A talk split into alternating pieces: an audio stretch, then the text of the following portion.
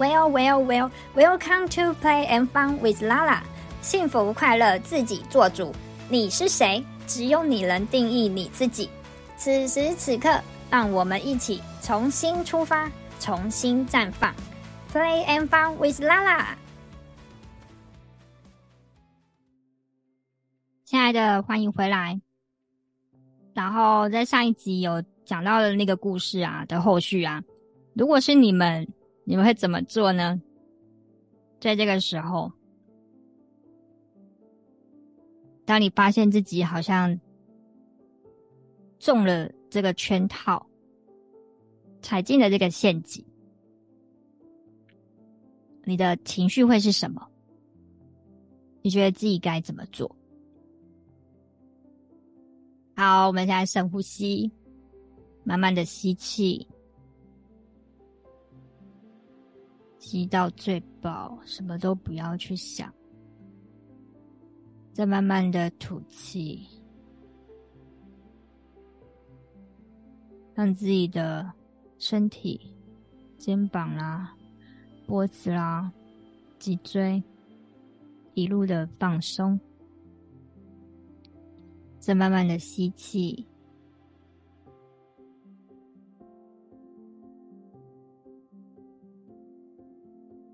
慢慢的吸气，去感受一下自己的存在。再慢慢的吐气，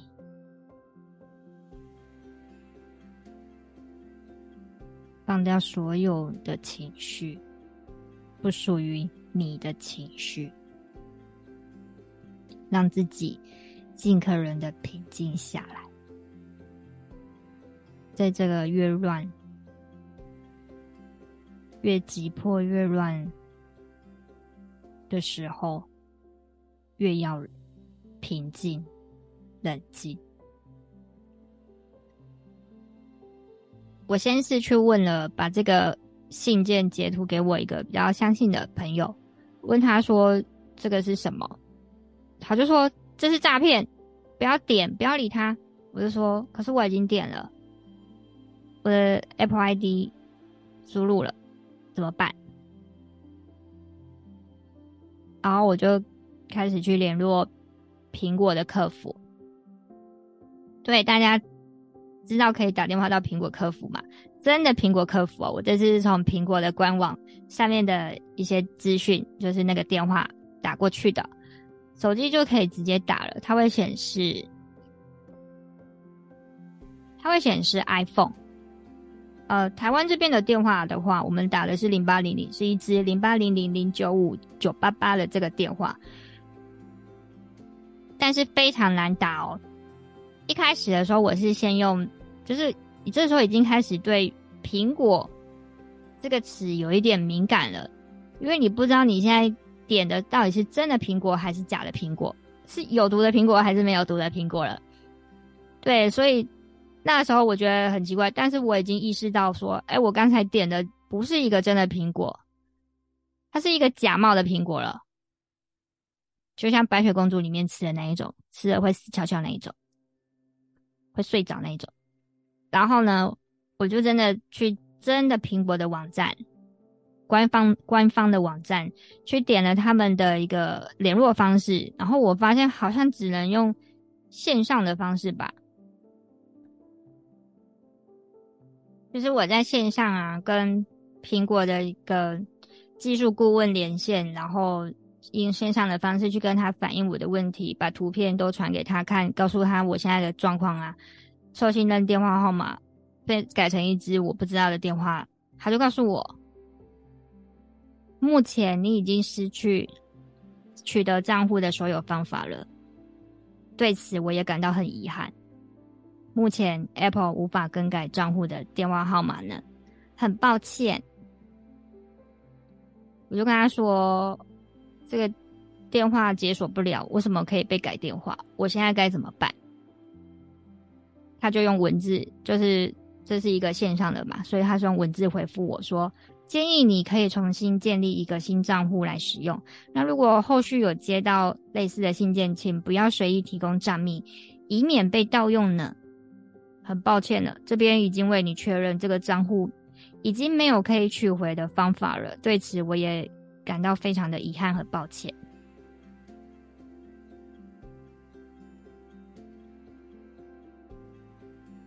是的，这就是以上我在线上的时候得到的一些回复，就是告诉我去建立新的账户，然后下次记得不要再点了，不要再被钓鱼了。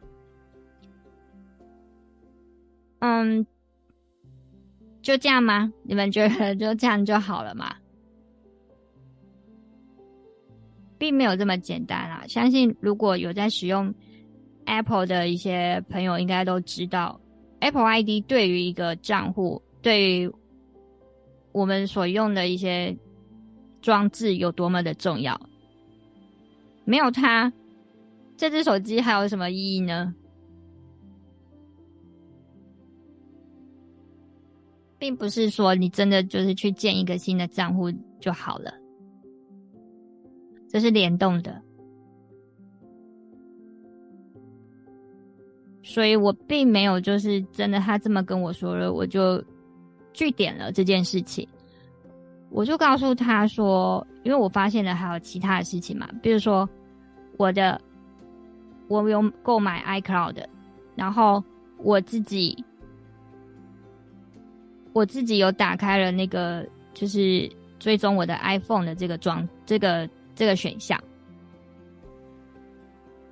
所以我发现，我好像不是说直接把我的这个 Apple ID 登出，在我的装置上登出，从我的 iPhone、iPad 去登出就没事了，它没有办法登出的。于是我又上线了，我又再进去找线上客服去反映这个事情，又给我一样的回复。当然，这时候线上客服已经发现，他们好像没有办法直接去处理我的问题了。他们是有他们的客服是有分层级的，于是他告诉他，他这边可以再请我，于是我就打电话去了，因为那个很难打的那个电话可以，就是我终于接通了，在过了很久之后，一直听电听铃声、听音乐，到最后终于有人接通了之后，我就告诉他了我现在的状况，他又跟线上客服讲了一样的话，然后告诉我最近有很多这样的一个案例发生。然后我就告诉他我的状况，然后以及我后续该怎么样的处理。他就告诉我，他要帮我转接给 Apple 的高阶客服，请他们直接跟我联络。马上就是还蛮快的，就是很快就已经有人打电话来了。但这个时候，其实我已经先打了我们国内的一个反诈骗电话一六五的部分去确认。那一六五一听之后，他就告诉我。呃，这个这个是一个属于一个钓鱼的一个诈骗，那我就问他说：“那我需要去报警吗？”他就告诉我需要的，然后就跟我问了我，就是我家附近离哪一个警察局比较近，会再请警察联络我。那与此同时，就是 Apple 的高阶客服也联络上我了，然后跟我问了一下我现在的状况，还有他可以为我做什么样的紧急处理。对，因为对诈骗集团来说，他们盗取我们的 Apple ID 的目的是什么？这个 Apple ID 有什么样的价值可以给到他们？就像小黄鱼说的，有什么价值？你有什么价值？为什么要骗你？就是因为这个 Apple ID 它是有价值的嘛，它可以给到诈骗集团他们所要的东西。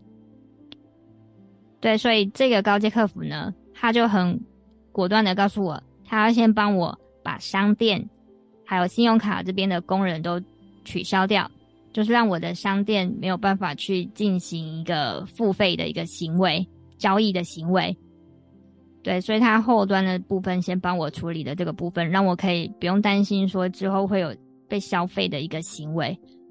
然后我们就他就开始告诉我了，因为我的。账号有绑定，就是寻找我的 iPhone，所以在这个状况之下，我已经失去了这个账户，因为我没有办法输入那一只 不知道哪里来的电话号码，所以我没有办法去解锁的时候是没有办法去解开我的这个这个选项，就是寻找我的 iPhone 的这个选项。其实那些时候都还没有意识到失去这个 Apple ID 会有多么大的一个效应吧，蝴蝶效应。因为我从来没有失去过它，我怎么会知道说它对我来说关系有多密切？对，然后这个我还是要很感谢这个 Apple 客服，他非常有耐心，而且他非常平静的在告诉我该怎么做。在这个情况下，你可以遇到一个真心要帮助你的人，其实真的是很感恩的一件事情。然后他跟我约了时间，因为他必须要带着我去备份资料，而不是像线上客服一样告诉我：“哦，你要去建一个新的 Apple ID 哦，以后要小心。”就这样没事了。对，因为其实这里面有太多的细节要处理了，可能要到高阶主管的这个部分，他才能够一步一步手把手带着你去做。于是我就告诉他说：“哦，警察局打电话给我了。”我必须要去做个笔录，因为警察局在等我。对，就那个警察在等我。然后我们就约了一个时间，他说他会带着我去把我现在手机里面可以备份的资料，就是抢救回来，先备份上来。然后于是那个晚上，就因为我做了这样的一个动作，我打了好多的电话，我一直打给苹果。打给一六五，然后警察局又一直打电话来叫我去做笔录，我又到了警察局去，把我今天晚上发生的事情讲了一次，就从晚上六点多发生，然后一直忙，就是真的是一直忙碌，这样奔波，到了九点多还没有结束，因为这件事情才刚开始。后面还有很多事情要处理，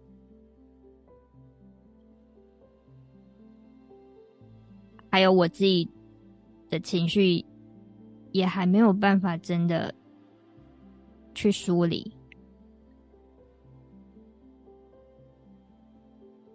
然后真的拖着很疲惫的身体做完笔录，你们可以想象吗？你必须要在警察局，然后那时候很安静，就进去的时候。警察就会问说要找谁，然后什么事情？就在我跟他在想着我要怎么去讲，这么就是有点不好开口吧，因为要承认自己的愚蠢，还是需要一点勇气的。然后讲到一半的时候，那个就是跟我联络要负责我的案件的警察回来了，然后我又就是很正式的做一个笔录吧。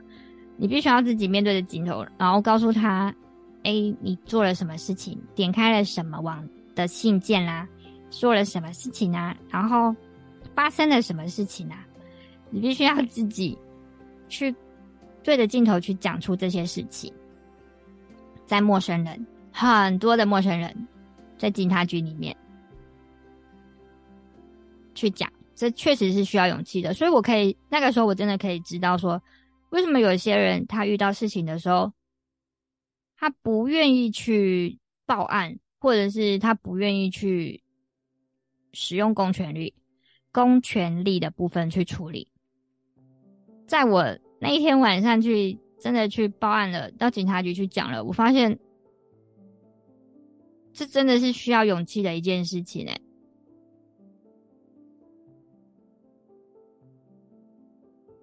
但我后来知道说，这其实都是自己想的。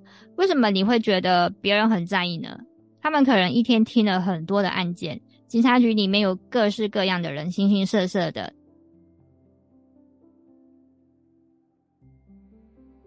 都是我们认知以外的事情。那当下为什么我会觉得很丢脸呢？是不是因为我觉得我自己很蠢呢？但那都是自己想的。如果我今天没有把这件事情说出来，或者是去做报案的这个动作，我会不会有更多的损失？那我要不要去报案呢？相信这样子比较之后，权衡之后是会有答案的。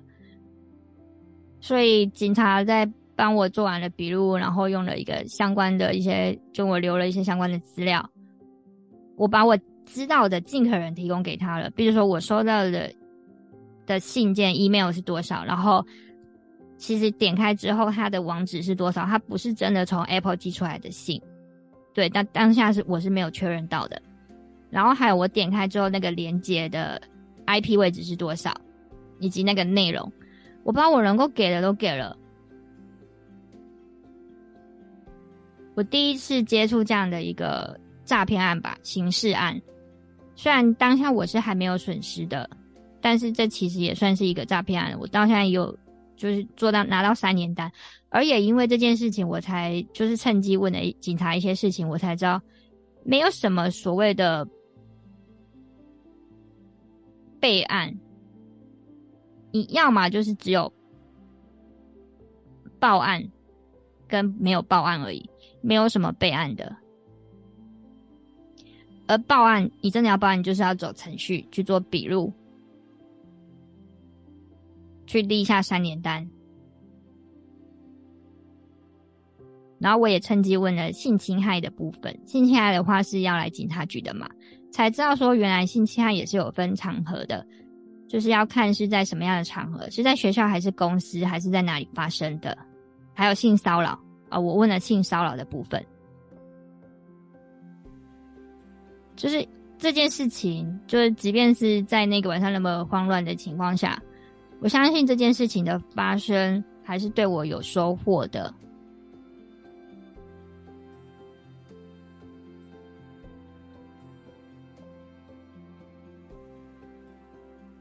而那时候我还不知道为什么会发生这样的事情，就是为什么平常。维持在说要保持觉察，那为什么自己会没有去觉察到这个是一个钓鱼网站、钓鱼的信件呢？回家之后，就是其实过了一个不太好睡的晚上吧，因为这件事情还是会影响到心情的嘛。就你就会一直看到你的手机里一直跳出来，请你输入。密码，因为它就不是你的 Apple ID 了。而至于警察部分，警察是告诉我，因为我没有目前没有一些损失，那可能这一类的案件它又不是那么的急迫的时候，处理的效率可能不会很快。那能做的就是我就是尽力做了，尽力做好自己能做的部分，其他的。就是交给交给上帝了吧，交给神了。然后在这个事情啊，我在六月十号收到 email，然后去进行报案，还有跟 Apple 这边就是反映我所遇到的事情之后，发现网络上确实有已经有很多这样的事情，在去年二零二二年底的时候就一直有这样的灾情传出了，只是当下可能自己。还没有意识到诈骗的这些手法，还有自己还没有收到这样的信的时候，其实是会觉得事不关己的。就这样子，我一直跟苹果去，就是我一直跟苹果交涉了好几天。那一位客服，高阶客服一直打电话来，然后一直我们就一直在看能够多少的备份，然后在备份的时候发现有很多的问题，后来才发现说，哎，为什么我可以？存档吧，就是我传到电脑的照片这么少，我后来才发现我里面应该有几万张，为什么传出来就只有几千张？才知道说原来我把照片之前是付费存在云端的，所以手机里面的容量并存存不下那么多，它都是存在云端。然后那些因为现在下载不下来了，因为我没有办法输入密码，我没有办法输入那些资料。所以我下载不下载了，下载不下来了，然后那些放在云端的照片也存不下来，我只能在手机看，然后手机也是打不开看原始档案的。还有很多吧，就是发现通讯录啦、AirDrop 什么，很多功能其实都被锁定了，我也没有办法去更新我的 App，还有下载新的 App，这些都是受限的，就是因为都是跟 Apple ID 联动的。大家可以想象一下，这有多可怕吗？然后我就这样一直跟那一位高阶主管，我们就这样配合，然后打了很多次电话，然后在经过好几次、三四次电话之后，我就告诉他说：“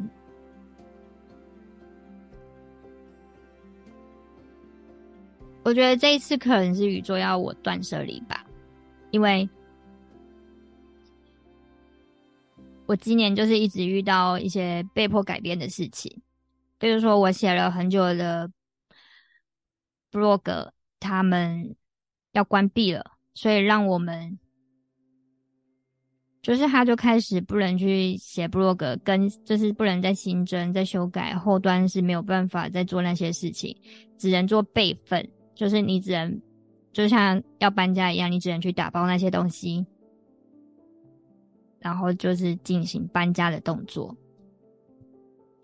可以想象一下吗？就是你用了十年，你一直以为它会一直在的一个云端，有一天告诉你它要解散了，他们这个部门要解散了，这个服务要终止了，请你搬家。在那一个月，就是四月的时候发生这件事情的时候。是有点难过吧，因为在很多年前，无名小站说，就是在十年前啦，无名小站说他们他们要关闭了，我就搬家过一次，我搬家到了现在就是现在使用的一个部落格之后，没想到十年后这个部落格也进行要解散的命运，我又被迫要搬一次家。大家可以知道吗？你一直没有在做断舍离的时候，那个东西会有多多？真实的，你房间或者你家里的物体都会有很多了，何况是网络世界的呢？也也是有一定的容量的。就是已经被迫要搬家，然后我也进行了搬家，但是我我我还是没有很认真的要搬家，就感觉还存着一丝希望吧。然后再到这一次啊，就是因为我的 Apple ID 被盗了，我的云端都没有办法用了，我才意识到哦，我自己平常就是太依赖这个 iCloud 了。我就是觉得我就是花钱，每个月花钱买容量就可以安心的把它放在那里，我也不需要去买太多容量的手机，我也不需要去清理我的手机空间，因为他们会一直在那里。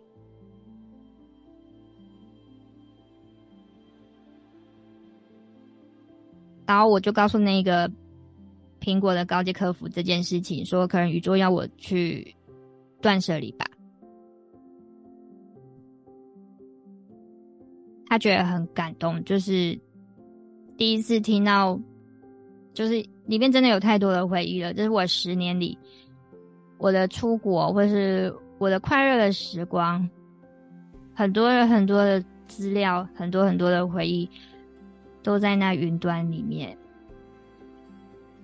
你突然要我去备份啊，然后我们要换个账号，跟那些回忆就这样删掉了，就再见了。你真的可以放得下吗？他觉得很感动吧，就是第一次看到有这么一个正面想法的人。但殊不知，我跟他挂完电话以后，我很难过的大哭，说分开又谈何容易呢？说放下，又要怎么放下呢？后来没有想到，在六月十九号的时候，我收到一封 email 啊，因为因为当下我是把我的，就是我。输入在那个假的钓鱼网站输入我的 Apple ID 账密的时候啊，我又马上再回到手机把我的我的密码改掉。当下是可以改的，但是在十九号的时候，诈骗集团连我的一我的密码都改了，因为他们已经拿到我的账户嘛，他们也把收信人号码改成他们的，所以他们可以自由的使用了我的那个 Apple ID，就是他们连我的 Apple ID。呃，连我的 Apple 密码都改了。那时候我在上班，我看到这个通知的时候，我很生气，我真的情绪又一下被挑起来。我就马上打电话到苹果去了，我又再进线到苹果，因为你之前已经有打过了，你应该很熟练的，我就一样再去哦，因为当下还在上班，所以我就先用线一样先用线上客服的方式告诉他我的之前有反映过我的暗号是多少，我的案件号码，然后告诉他这件事情，现在我的密码又被改了，我该怎么办？他们一看又知道说，哎，没办法帮我处理，又说要帮我转一个高阶客服，我就在等一个高阶客服，然后那些高阶客服打电话给我，我就告诉他，呃，他们改了我的密码，我现在人怎么办？但我发现就是这件事情，那个高阶客服他其实也没有不对，但是不知道什么他说话我就很不想听，因为我会跟前一个高阶客服做比较，我就会觉得这个人虽然嘴巴里面说的是是是，真的很不好意思，那这边还是要请你去备份。啊，我们这边真的没有办法，Apple 真的没有办法去更改客人的这些资料，我真的觉得很生气耶！我觉得他没有同理心，他只是在念着他那些他该讲的话。我第一次感受到什么，你知道？因为我自己也是一个客服人员。我真的明白客人在讲这些话的时候的心情。为什么有些客人他就是不要这个客服人员去服务他？是因为他觉得他自己没有被看到情绪，没有被看到他的感受。这个人并不是真心要帮助这个客人。我当下真的明白了那些客人的心情。因为我自己也变成这样子的一个角色互换到这样的一个角色里面的时候，我很失控的告诉那个就是接手的那一位客服高阶客服人员说：“我不要你跟我联络，我要之前的那一位那一位先生。”然后之前那一位先生就 A 先生好了。这一次接手的这位 B 先生，白天的客服高阶客服人员，他告诉我，B 先生说没有办法哦，我们这边就是您现在进就是进线反映了，由我接到电话，我跟你联络，就后续就会由我跟你处理对接处理，我会一样会跟你就是完成资料备份，还有更改 Apple ID 的这个程序。天呐，你们知道这有多可怕吗？我就已经很不喜欢这个人的这个态度还有处理方式了，我还要跟他纠缠的去处理这些事情，直到结束，这对我来说根本就是一个煎熬的事情，很折磨的事情了。我没有办法平静的去跟他合作，诶，我就大叫着说：“我要之前的那位 A 先生跟我处理，真的不行吗？”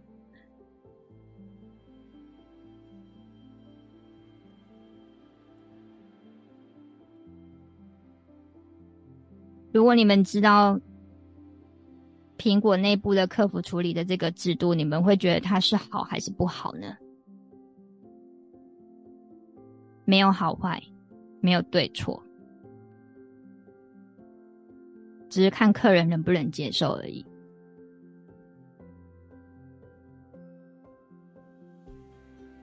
就像这件事情，从我的 blog 到这次 Apple ID。其实都是有一点强迫我要去走出自己的舒适圈吧。如果我一直就是依赖着某一样东西，觉得它可以永久的陪伴我，不管是我一直用的部落格，记录我生活点滴的部落格，我一直很，我一直用了十几年的 Apple ID，把我的。资料、回忆都放在他那里的 iCloud，还有我以为这一次可以一直陪伴我走完 Apple ID 事情的 A 先生，或是其他不论是工作上或是生活上的一些事情，无疑都需要让我们去知道，这世上唯一不变的，真的就是变。这真的是我这次发现的事情。然后当我自己意识到我，诶，我这样有点失态的时候，我跟那位 B 先生道歉说：“不好意思，我不是针对你，而是我真的很希望有继续有那位 A 先生来服务，来帮我。不是说你不好。”他也告诉我说：“那如果说我还是希望找那一位先生的话，可能就叫我在怎么做，比如说在晚上的时候进线，因为他们是有分早班晚班的。对，那因为这一次我在早上的时间、白天的时间打了，所以就是由他来接手。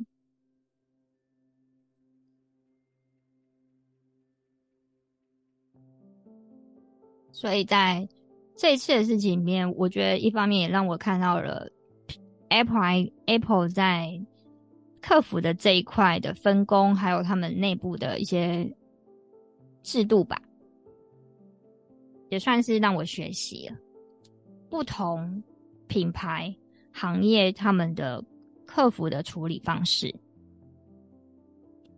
也帮助我在回到我自己工作上的时候，可以再怎么优化我自己。无论是在跟客人的应对啊，或者是在处理案件的的细腻度，好，所以后来，嗯，就是跟这位 B 先生告别之后啊，我在隔天的晚上的时候，又继续打了那个很难打的那个苹果的零八零零。接通之后，哦，那一位是一位香港的先生，线上是一位香港的先生。我在跟他反映了就是发生的事情。其实发生这件事情之后，发现真的，你必须要一直很有耐心、不厌其烦的去跟人家解释发生了什么事情，因为每一次遇到都是不一样的人，不论是一六五，或者是在警察局。或者是在 Apple 每一次遇到的不一样的线上的客服，文字客服的部分，还有线上客服的部分都是不同人，你必须要去告诉他你的案件号码，或者是你发生的事情。一方面也是在梳理自己的情绪，还有就是对整件事情的逻辑吧。然后这一次。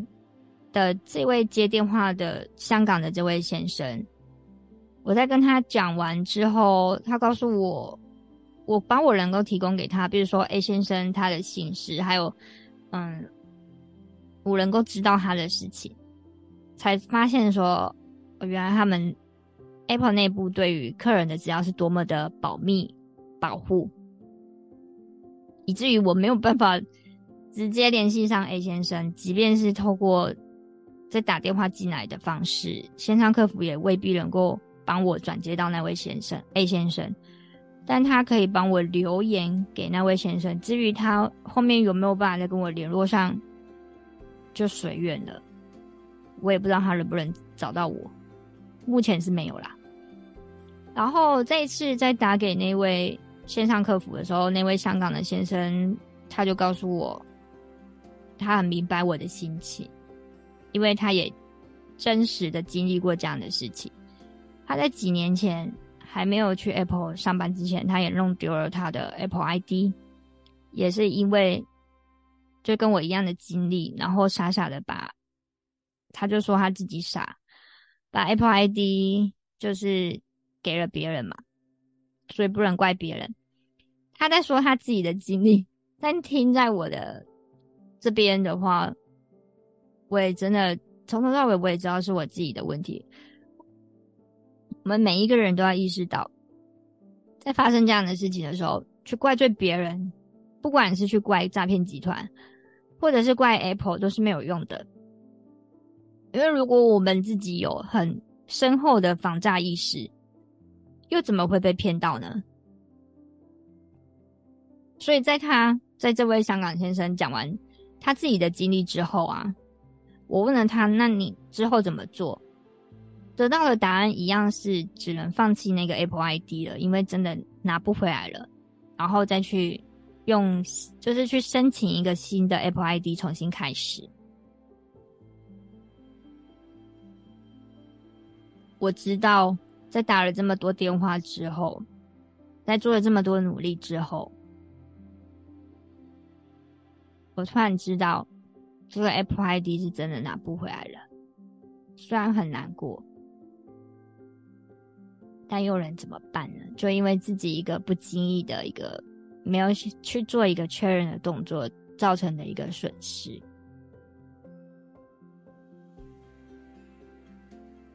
呃，听了这么多人他们发生过之后，他们能做的，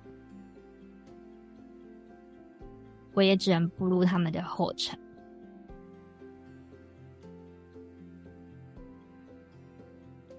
但不知道为什么，在听完这位香港先生讲他自己经历，然后还有他之后怎么处理之后啊，我突然觉得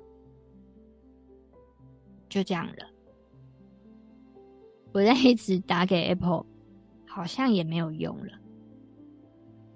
我只能真的赶快去把我能做的做一做，能备份的备份，再重新开始一个新的 Apple ID，往前看，而不是一直在那里纠结。或者是在等候奇迹吧。我已经做了我能做的，剩下的就交给上天了。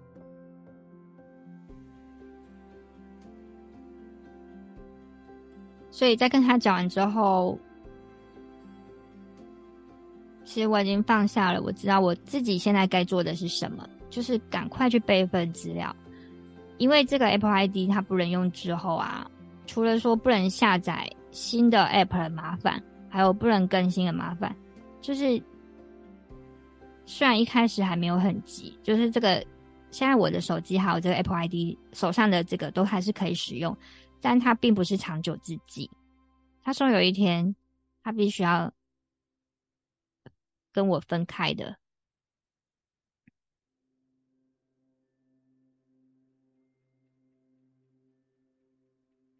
好，然后之后我就很认真的去备份我的资料，然后，但是我一直没有等到那位 A 先生的回信或者是联络。然后事情就这样之后啊，在七月二十五号吧，就是在七月二十五号的时候，我接到了一个夜晚，我接到了侦查队打来的电话，就是从警察局那边侦查队打来电话，我以为。是要告诉我什么事情，然后他们就告诉我，他们找到那个 IP 位置的的位置了，就是他所在的国家。我就说，哦，是哪里呢？他们，你们知道他要告诉我哪里吗？不是柬埔寨哦，也不是什么缅甸、泰国的，就是不是那些地方。他告诉我那个 IP 位置在美国，然后打这通电话呢，他主要是想问我。在上次报案之后啊，还有没有什么最新的剧情发展？还有没有什么样的资讯可以提供给他们，让他们可以更好的去掌握，然后甚至去追踪？我就说没有啊，因为我后来也没有，就是我就很快就把我的商店的功能，就是苹果那边帮我把那些功能都止付了，所以我目前是没有财务上的损失的。他就说：“哦，就是其他人损失蛮惨重的，然后大家都是就是其他人有这样的事情，所以他们会比较着急的去处理吧。我觉得还蛮感动的吧，因为如果没有去报案，就是认赔自己认赔了，那会有更多的人去受害。侦查队又怎么会去花更多的时间精力去追踪这件事情呢？他一定要受到公众的注目嘛。”有更多人在关注这件事情，当然我也很高兴，就是侦查队这边还是有在行动，有一些动作的，是有在做事的。啊，我觉得也很感恩他们。然后就是把就是这件事情就差不多是这样子，我就是一边整理自己的心情，然后跟其他人分享我的经历。那我也在我的 Facebook 去分享这件事情，因为我不希望我的朋友啊，他们遇到跟我一样的经历。那后来在八月八号啊，父亲节，台湾的父亲节这一天的时候啊，你们知道怎么了吗？我又收到不一样的 email 地址，但是是一样来告诉我，我又买了一台 iPhone 十四 Pro Max 五一二 GB 的手机。哦，对，又告诉我一样的信，然后一样的套路，又告诉我我一样的事情。然后这一次啊，在经过这一段时间之后，我在看到这个信的时候，我就是就笑了一笑吧。我觉得我怎么又就是怎么会又收到这个信呢？然后在这样的事，就一样的信，但是因为不一样的经历、不一样的时间，我也有不一样的情绪。这一次我很平静的看着这个信。然后我点开了那个网址，就是一样是叫你去点开它。如果这不是你订购的，点开它的那个网址，那个链接。这一次我发现啊，点不了了，直接被封锁了。所以可能 Apple 手机这边已经挡掉了。甚至我再回头看我之前点的那个网站，就是在六月十号点的那个网站啊，Apple 直接。出现说警告，这是一个诈骗网站，他也不让用户去点选这些网站了，所以根本不会有人去点开，因为前面已经有太多牺牲者了，所以 Apple 这边还是有做出一些防备机制的，这一点还是要感谢苹果吧，可以让因为前面很多人的发生，所以才会让苹果意识到这件事情的严重性。去做出这样的一个防呆机制。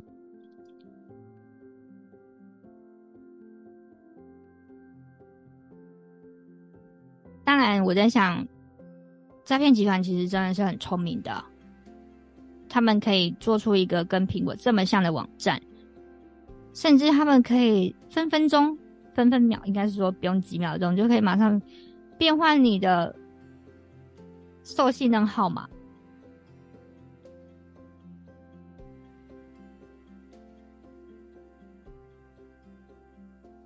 我只能说，在我这一次啊，看到那个苹果 ID 就是网址直接他们直接是 block，就是直接把它封锁，不让用户去点的时候啊，我觉得很开心，很庆幸。就像我看过一个影片，他针对那个孤注一掷所做的一个结论，他说：如果你没有被骗，不是因为你很聪明，是因为你很幸运。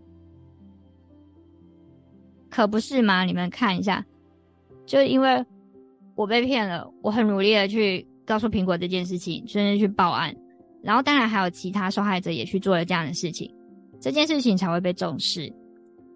不论是苹果或者是警察局这边、侦查队这边，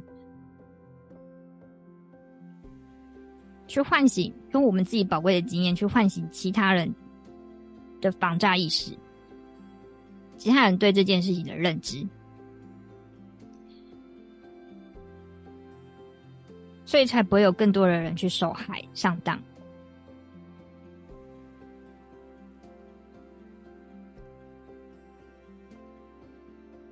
说到这里，你们觉得到底为什么人会被骗呢？会被诈骗骗呢？上当了？其实主要就是三个底层逻辑。第一个当然就是可能就贪婪喽，别人贪，就是你贪的是别人的利息，但别人贪图，对方贪图的是你的本金。这是很多资金盘常用的套路吧，还有杀猪盘。就是先把你养胖，给到你很高的报酬，超过市面上的一个报酬。给了你一段时间，让你觉得这真的是一个很安全的投资项目，你可以继续把钱放在那里，或是投入更多，怂恿你投入更多，把你这只猪养胖了，然后一次一次见面。所以我们可能在遇到一些比较高报酬的一个投资项目啊，为什么人家会告诉你呢？为什么人家会找找你让你去赚呢？其实我们都是要再去想一想的。还有第二个点就是恐惧吧，可能他假冒一些。一些单位，可能一些有公权力的单位说，嗯，你的罚款啊，或者是你的电信，你的什么，就是给了一些名目，说你有一些罚单或是什么一些可能会有诉讼啊，或者是一些有不良记录的事情。那我们这时候有时候会心存害怕，会有恐惧吧？对于公权力的这个部分。于是就屈服了，然后真的照着他的指示去输入那些资料，想要去不至于受罚。可能就是还要再去觉察一下自己对于公权力啦，或者是在工作上可能跟上司的一个关系，甚至是跟自己父亲的关系。那第三个点就是自卑了，可能真的因为别人说你怎么了，然后你不想要去承认自己真的没有，所以就是你明知道这是个诈骗，或是你明知道这是个套路，或是别人告诉你这是假的，你还是要去相信，你不愿意承认自己的错误。这些都是有可能的，然后大家可以去想一下，为什么我会去点开那个网址，傻傻的把我的 Apple ID 账密输入呢？当然，我自己话也有去觉察到这个部分。就像我一开始说的，我自己都不太会去买那种，就是我都不会去攻顶去买这么高的配备，我不会去买到 Pro，甚至是 Max。还五一二 GB 最高容量的一个装置，可能就是买够用的。所以在我看到的时候，看到它怎么可以买这么好，最贵四万多的，我其实是有点愤怒的，因为我内在可能对于这个部分会觉得自己都没有去拥有人，那你怎么可以用我的账户去做这件事情？即便它是假的，我还是被他蒙蔽了，因为。那个情况可能我的能量不是很好吧，就是我其实有点疲累，然后没有办法去好好的判断一些事情。所以大家在自己情况能量不是很好，然后你真的知道你自己很疲累的时候，真的不要硬去做一些很重大的决策，就好好的休息吧。那我们在遇到一些事情，你觉得有点事有蹊跷。事有蹊跷，然后你又说不上哪里怪的时候啊，比如说有人跟你讲一个投资率、报酬率很高的项目，或是回报很好的项目，很好赚的一个项目，或者是有一个帅哥突然就是跟你搞暧昧，然后来找你。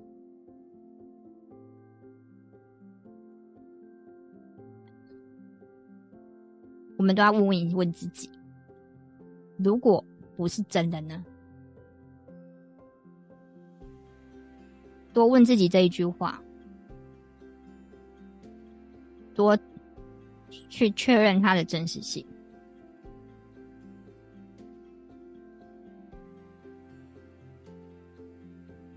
提升自己的防诈意识。如果不是真的呢？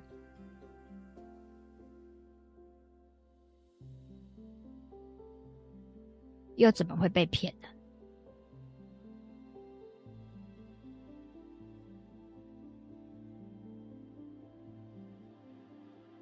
在这个讯息爆炸的时代，我们越要保持清醒、